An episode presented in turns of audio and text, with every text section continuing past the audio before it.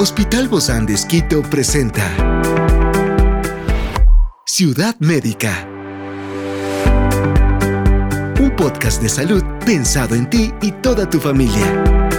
Hoy tenemos a una experta para hablarnos sobre los bebés con espina bífida. Se trata de la doctora Piedad Villasís, pediatra neonatóloga del Hospital Bozán de y hoy está aquí, en este encuentro de Ciudad Médica. Yo soy Ofelia Díaz de Simbaña y estoy súper contenta de disfrutar este podcast de Ciudad Médica en este mundo tan apasionante de la salud.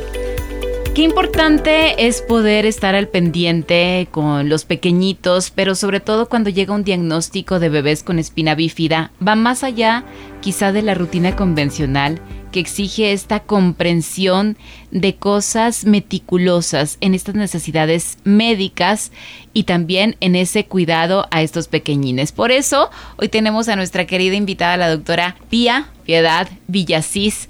Ella es pediatra neonatóloga del Hospital Bozán de Esquito. Gracias, Doc, por estar el día de hoy con nosotros. Un tema a lo mejor no con noticias tan alentadoras, pero sí con muchísima esperanza de poder seguir adelante.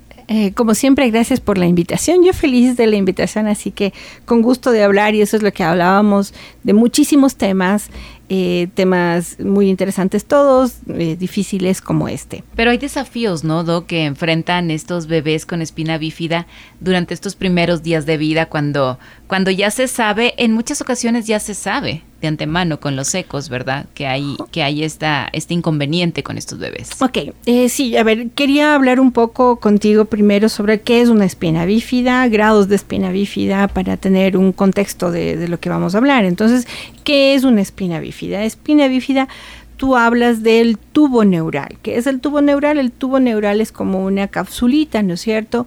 Que tiene dentro a lo que es el cerebro y la médula espinal. Es decir, todo lo que es está bañado por líquido cefalorraquídeo, eh, cerebro y lo que está dentro de la columna, que es la médula espinal. Eso está dentro de una bolsita, digámoslo así. Yo lo veía como un capullo, ¿no? Cuando empecé ah, a, leer un poquito de esto y ver las imágenes, porque claro, yo no soy médica, pero tenía que saber de qué íbamos a hablar.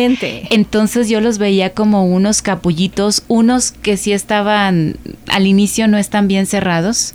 Y después se van cerrando poco a poco, ¿no? Con el paso de las semanas. Súper interesante porque está abierto inicialmente y en qué edad del, niño se cierra, se está cerrando, imagínate, súper temprano, alrededor de los 28 días. Es decir, como a las cuatro semanas del embarazo, eso ya se va cerrando y se va haciendo esta bolsita que te cuento que integra al cerebro con eh, toda la médula espinal. Entonces, más o menos a los 28 días, a las cuatro semanas, esto se cierra, ¿no es cierto? Y queda como totalmente cubierto por la columna vertebral, por el cráneo y obviamente todas las capas que están cubriendo eh, a todo este, a estos tejidos, ¿no es cierto? Que es todo ese capullo que yo digo, ese capullo que, está que me dices que se va cerrando. Entonces, ¿cuál es el problema? El problema es que no se llega a cerrar. Y ese que no se llega a cerrar puede ser en la parte de arriba, en la parte central, en la parte de abajo. Normalmente es en la espalda media o hacia abajo. ¿Ok? De espalda media o hacia abajo. Eso es. Queda como un huequito ahí, ¿verdad? Quedan huequitos, es decir, no se llegaron a cerrar, no se llegó a cerrar el hueso encima, no se llegó a cerrar la piel encima, entonces queda un hueco. Eh, que puede ser desde algo muy grande, como tú dices, que se puede ver desde el eco, ¿no es cierto? Porque es grande, es una bolsa que está salida ahí en la, mitad de la espalda o hacia abajo de la espalda y entonces es visible con el eco y puede ser en un grado mínimo que básicamente ni siquiera te llegues a enterar que lo tienes y que te haces una radiografía por otra cosa y te enteras de adulto que has tenido una espina bífida pequeña. Obviamente, mientras más grande es, más complicaciones tiene.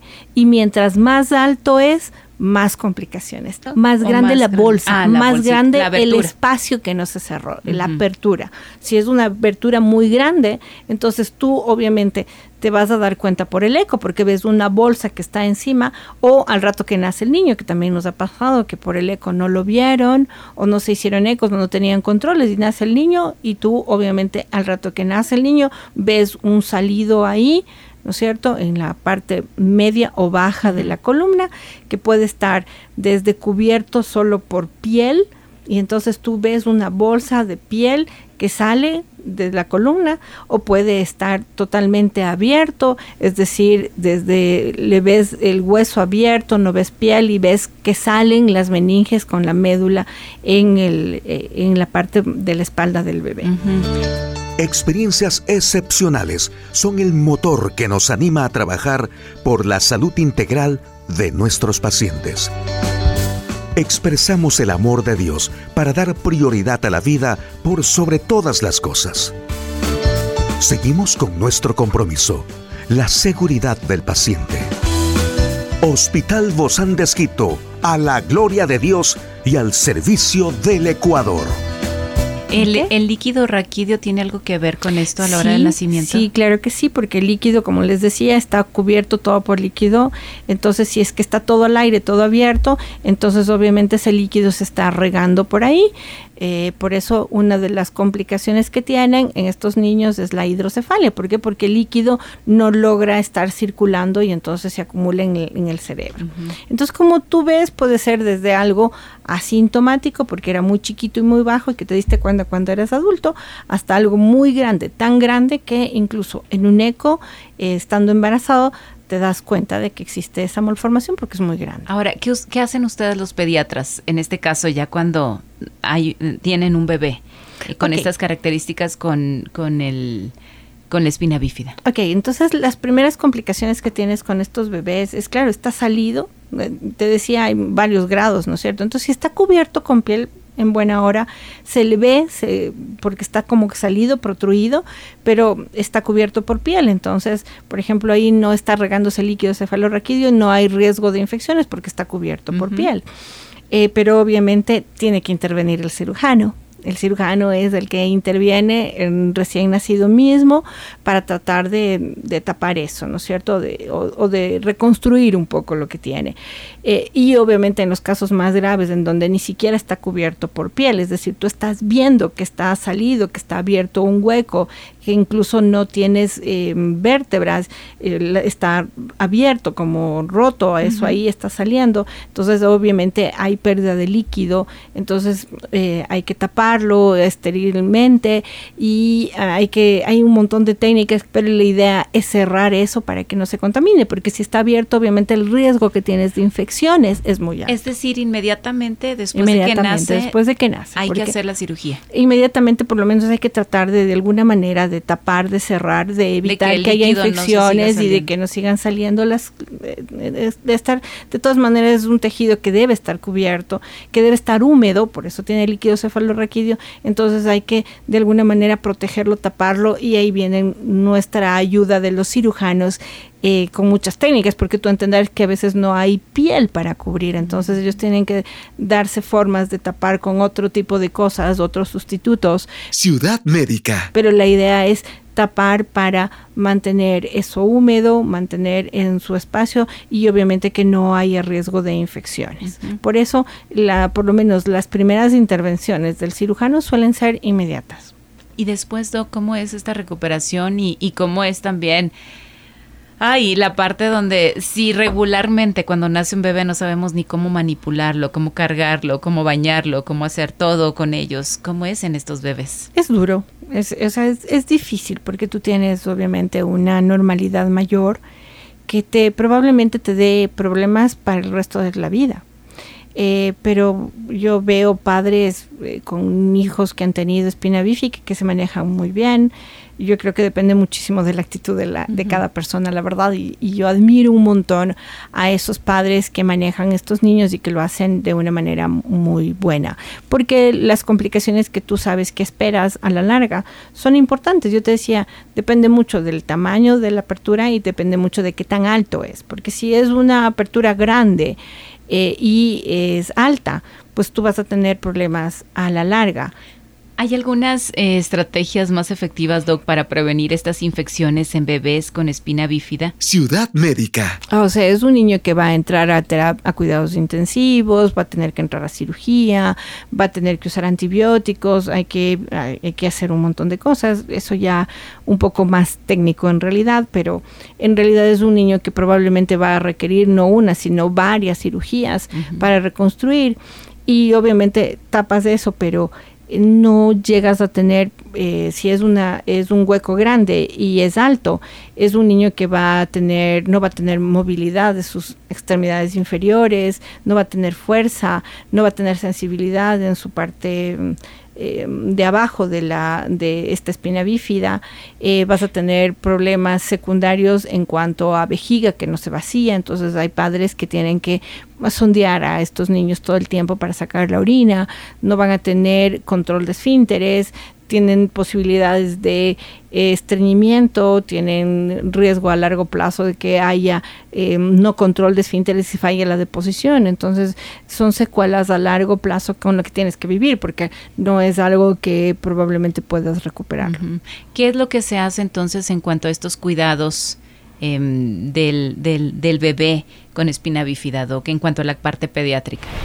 Eh, básicamente es el manejo global junto con el cirujano que te decía que es súper importante mantener la estabilidad, mantener al niño sin infección, tenerle bien hidratado eh, y ahí empieza el aprendizaje. ¿Normalmente, Doc, o estos niños de qué manera lo hacen? Normalmente no, porque son niños que van a ir a terapia y van a necesitar cirugías, van a estar no hay complicados. No hay contacto directo con mamá porque hay una malformación mayor. Eh, entonces es un niño al que le espera en realidad un camino difícil, pero que con el avance de la ciencia que tenemos ahora y, las técnicas y la cirugía, son niños que eh, pues eh, llegan a eh, tienen una sobrevida muchísimo mayor que antes y como yo te decía, yo veo ahora niños que ya son grandes y que se manejan bastante bien con todas sus limitaciones, que aprenden a manejarlo junto con sus padres. Y eso es muy esperanzador, justamente. es esperanzador. Yo, yo siempre digo, yo admiro a esos padres de esos niños que conocen la patología mejor que tú, manejan mejor las complicaciones que tú y, y pues son niños súper pilas. Hay, eh, hay enfermedades que sí se asocian con esto, hay veces de retraso mental se asocia con esto, hay, y todos los problemas que te contaba. No todos los casos, pero sí se asocia mucho con retraso mental. Espinas bífidas menores que después se descubren porque, por ejemplo, tengo un niño que no está controlando esfínteres, eh, no sabemos eh, por qué no está controlando y hacemos un poco de exámenes y encontramos una espina bífida pequeña, por oh, ejemplo. Sí, ahora grandes espinas bífidas pues no la vemos frecuentemente, no hemos tenido últimamente en estos años en el hospital, pero probablemente en hospitales de centros eh, altos pediátricos como el Bacortiz probablemente es una patología que operan con cierta frecuencia. Habría que averiguarlo con algunos de nuestros cirujanos. Ciudad médica. Ahora, yo lo que quiero recalcar un poco es eh, los factores de riesgo que se han asociado con espina bífida, porque sobre todo si hay madres o mujeres que quieren quedar embarazadas, eh, quiero que llegue esta información a ellas. Entonces, sí se ha visto que las deficiencias ácido fólico en las mujeres producen este trastorno con mayor frecuencia. Entonces, lo que quiero comunicarles es, si tú eres, estás embarazada, inicialmente embarazada, o quieres eh, quedarte embarazada, estás planificando quedarte embarazada, entonces toma ácido fólico, o aliméntate bien, pero toma también un suplemento de ácido fólico, porque eso está definido, es una de las pocas cosas que tenemos relación directa, deficiencia de ácido fólico con espina bífida. Entonces, toma ácido fólico. Desde luego que sí. Gracias, querida Doc Pía Villasís, doctora pediatra neonatóloga del Hospital Bozán de Esquito. Gracias, Doc. Un fuerte abrazo y nos vemos muy pronto. Esta es una producción del Hospital Bozán de Esquito con el apoyo de HCJB. Encuentra este podcast de salud en las redes sociales como Spotify, SoundCloud y todas las plataformas digitales. Gracias por acompañarnos en este capítulo de Ciudad Médica, un espacio para tu salud. Hasta la próxima.